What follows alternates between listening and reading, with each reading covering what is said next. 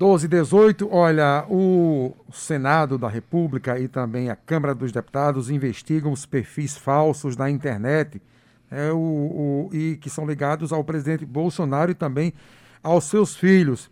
A CPMI mista, a, a comissão, CP, a comissão, a comissão parlamentar, parlamentar de inquérito das fake news, é já uma realidade no Congresso Nacional. E vamos bater um papo com o senador Ângelo Coronel, que vai falar a respeito, ele que preside, Ivna Souto, essa comissão, e que vai falar sobre o andamento é, das investigações que está bem adiantadas. Lembrando que quando os depoimentos começaram, bem antes da pandemia, os depoimentos aconteciam durante as, as discussões e os debates acontecendo pessoalmente, havia uma, uma expectativa de que o trabalho seguiria até outubro e aí sim seria concluída essa, uma fase dessa comissão parlamentar, dessa investigação toda, para a partir daí o trabalho mudar um pouco, né, evoluir. Só que vindo com a pandemia, mudou muito o trabalho da CPMI. E aí, nos últimos dias, nas últimas semanas especificamente, é, algumas mídias sociais, como Facebook, como Twitter, começaram a excluir contas e publicações de algumas pessoas, influencers, políticos, empresários, que apoiam o presidente da República e que tinham publicações que foram consideradas falsas ou fraudulentas. E as e próprias aí... empresas, grandes empresas multinacionais, começaram a retirar os seus anúncios, as suas publicidades é, de algumas redes sociais que, de certa forma, é, contribuíam para a propagação dessas fake news. Contribuíam mesmo que fosse por omissão, por permitir que Exatamente, páginas estivessem por omissão, lá. Mas permitia. E vale salientar também que algumas semanas atrás nós trouxemos um relatório, informações de um relatório da CPMI, com base em dados que foram repassados pelo próprio governo federal no ano passado sobre investimento de publicidade do governo federal em sites que difundem matérias, enfim, consideradas fake news, são matérias fraudulentas. Já estamos em linha com o sim, senador. Agora sim. Com o senador Ângelo Coronel, presidente dessa comissão parlamentar mista que trata das fake news, que investiga Seja bem-vindo, senador Ângelo Coronel, ao Fala Paraíba. Boa tarde para o senhor. Boa tarde, Ivna. Boa tarde a Petrônio. Boa tarde a todos nossos rádio ouvintes da Rádio Tabajara, pela oportunidade de estar falando para o povo da Paraíba neste programa que eu não tenho a menor dúvida que é líder em audiência nesse horário e à disposição de vocês. A gente vinha falando sobre os debates que já vem acontecendo no Congresso em relação a esse inquérito, como é que está o trabalho durante a pandemia? Havia uma expectativa de que a parte de, de depoimentos seria feita até outubro. Com a pandemia, foi possível manter alguma parte desse cronograma? O que mudou? Olha, em primeiro lugar, nós conseguimos é, prorrogar o prazo da CPMI. Eu fiz um requerimento e prorrogamos para 180 dias a ser contado após o retorno presencial. Então, quando acabar a pandemia, se acabar agosto, setembro, outubro, começaremos a contar os 180 dias. Já coloquei em pauta para a primeira sessão da CPMI a votação para quebra de sigilo bancário, fiscal, telefônico e telemático de 60 é, pessoas que nós estamos investigando. Irei colocar também em pauta para convocação mais 165 pessoas que também estão lá para serem investigadas.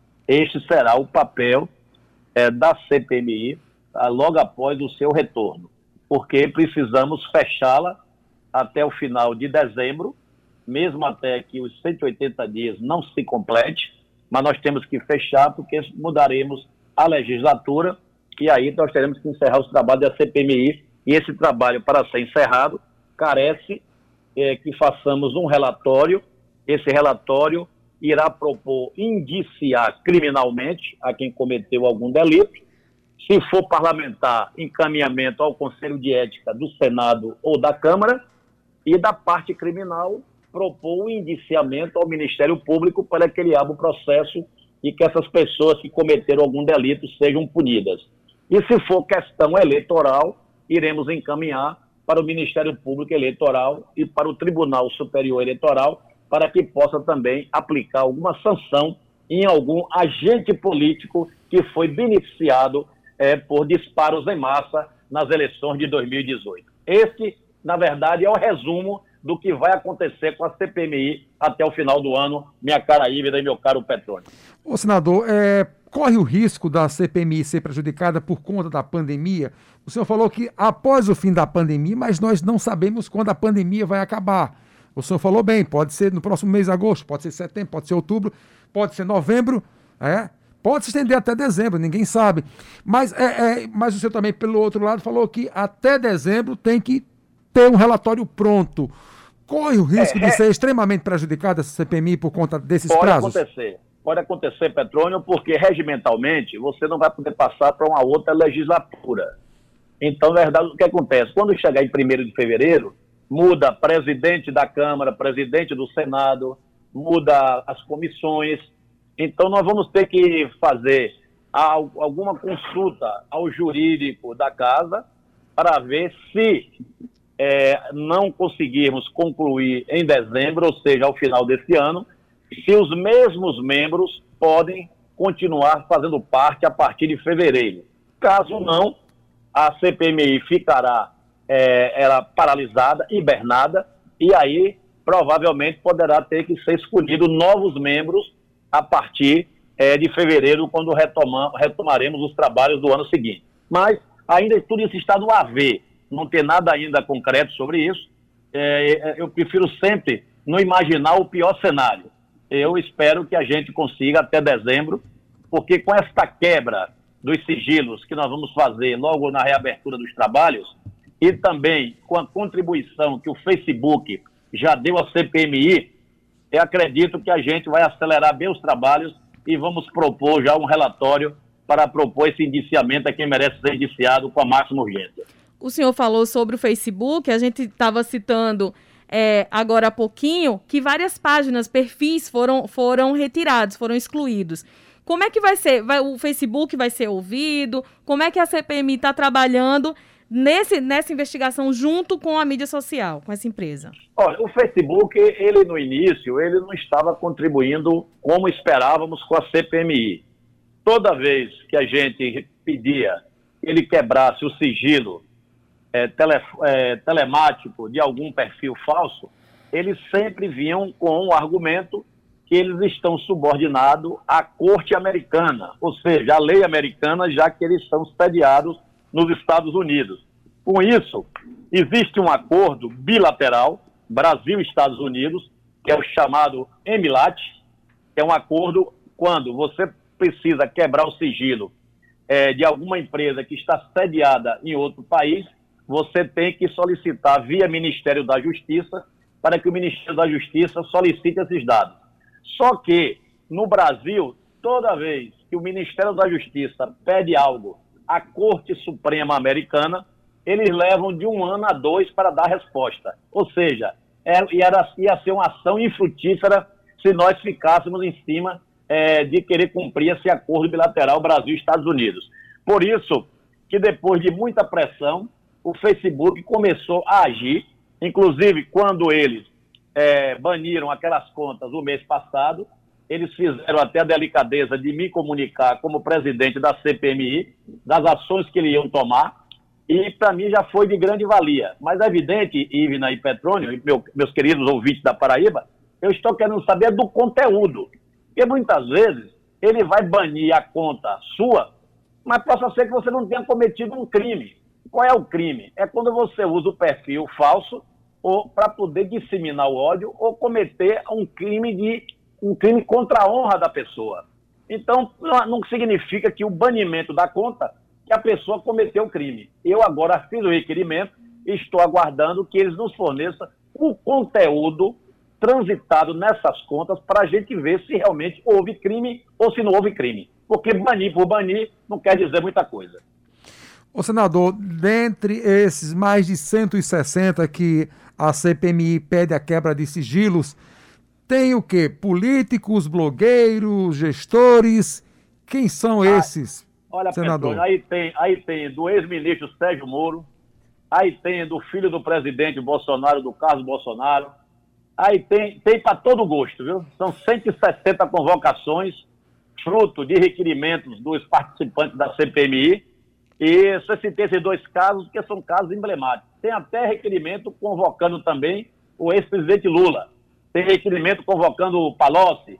Tem requerimento, como eu te disse, para todos os gostos, que é como a CPI ela é suprapartidária, você sabe que cada, cada membro da CPMI sempre quer expor o seu adversário. Então, caberá a Ângelo Coronel, que vos fala, eu que sou presidente, é, definir quem eu colocarei em pauta após a aprovação ou não. Porque, por exemplo, a CPMI, os 32 membros, aprova a convocação.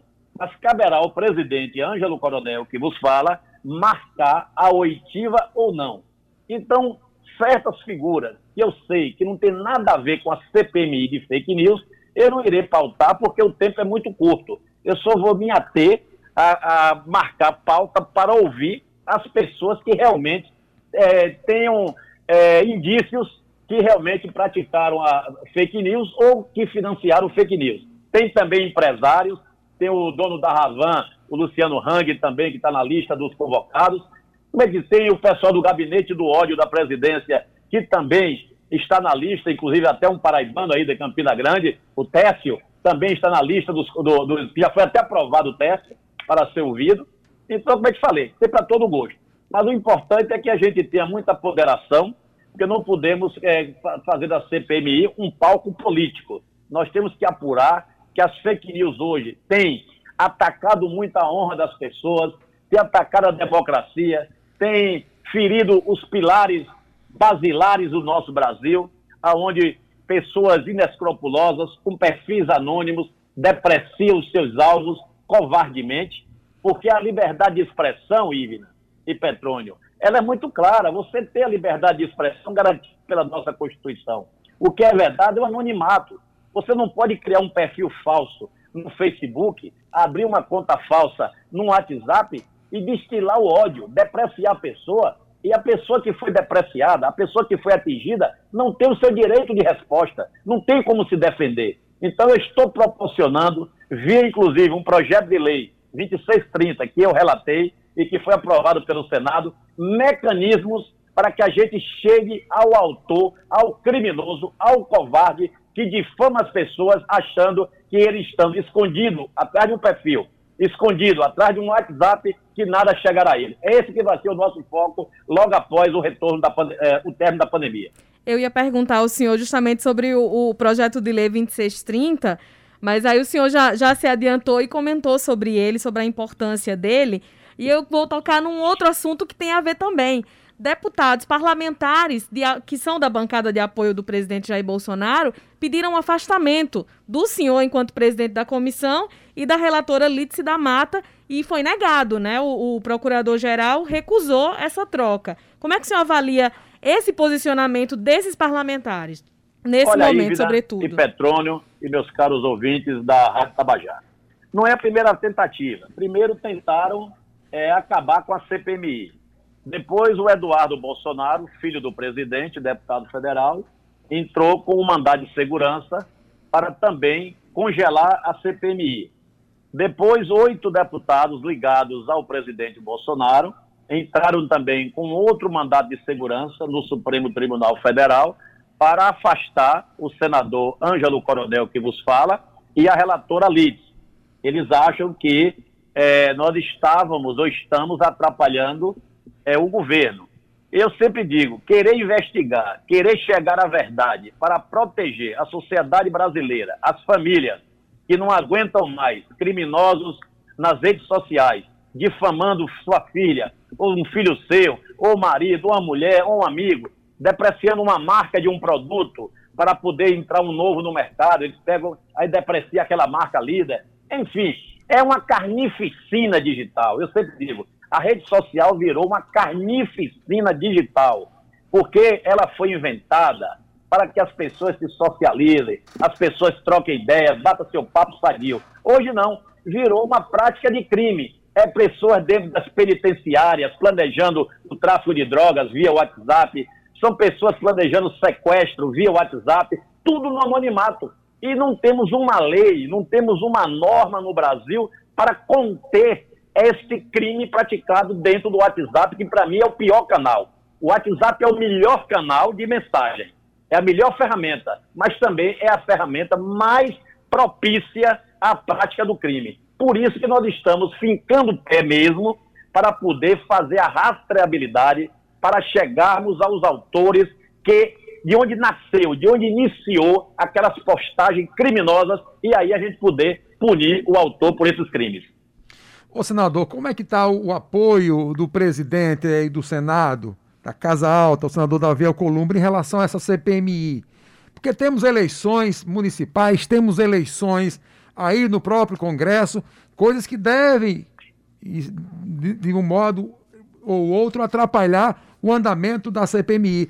Mas a pergunta é, como é que está o apoio do presidente da Casa, senador Alcolumbre, em relação à CPMI?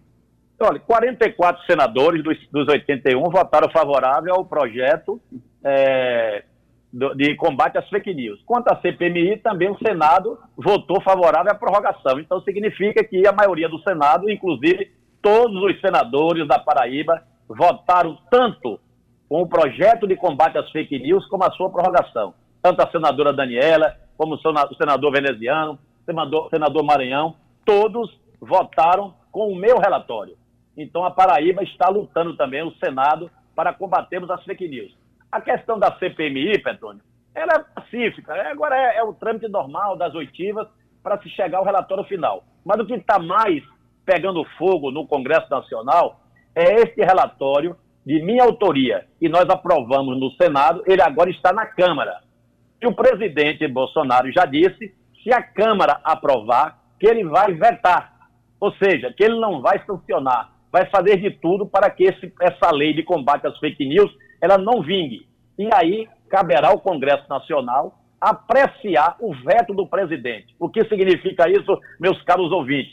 Se o presidente não sancionar para virar lei, volta para o Congresso Nacional, e a casa que reúne os deputados federais e os senadores, para a gente derrubar o veto ou não do presidente. Se derrubarmos o veto, o próprio Congresso o presidente já, é, Davi Alcolumbre pode, pode promulgar e virar lei. Então, esse é o trâmite. Porque o presidente e o seu grupo não quer, hipótese alguma, tirar essa ferramenta deles, que são as redes sociais, que eles usam abusadamente. É, é, eu, eu, tenho certeza que no, no, na, no íntimo de muitas pessoas até que votaram no Bolsonaro, não concordam com tanta porcaria, com tanta covardia, com tanto xingamento que tendem nas redes sociais. Eu, por exemplo, senador Ângelo Coronel que vos fala, eu apanho todos os dias, são milhares e milhares de mensagens desse grupo de Bolsonaro, porque eu estou, porque aprovei o meu relatório de combate às fake news e estou lutando para que ele vise lei. Mas eu sempre digo, o meu cor é de jacaré e o bom baiano invoca Senhor do Bonfim invoca o Dendê e o Acarajé e os orixás, e o corpo está protegido para que a gente faça esse projeto virar lei e que a gente venha proteger a sociedade, a sociedade brasileira e punir os covardes que estão escondidos.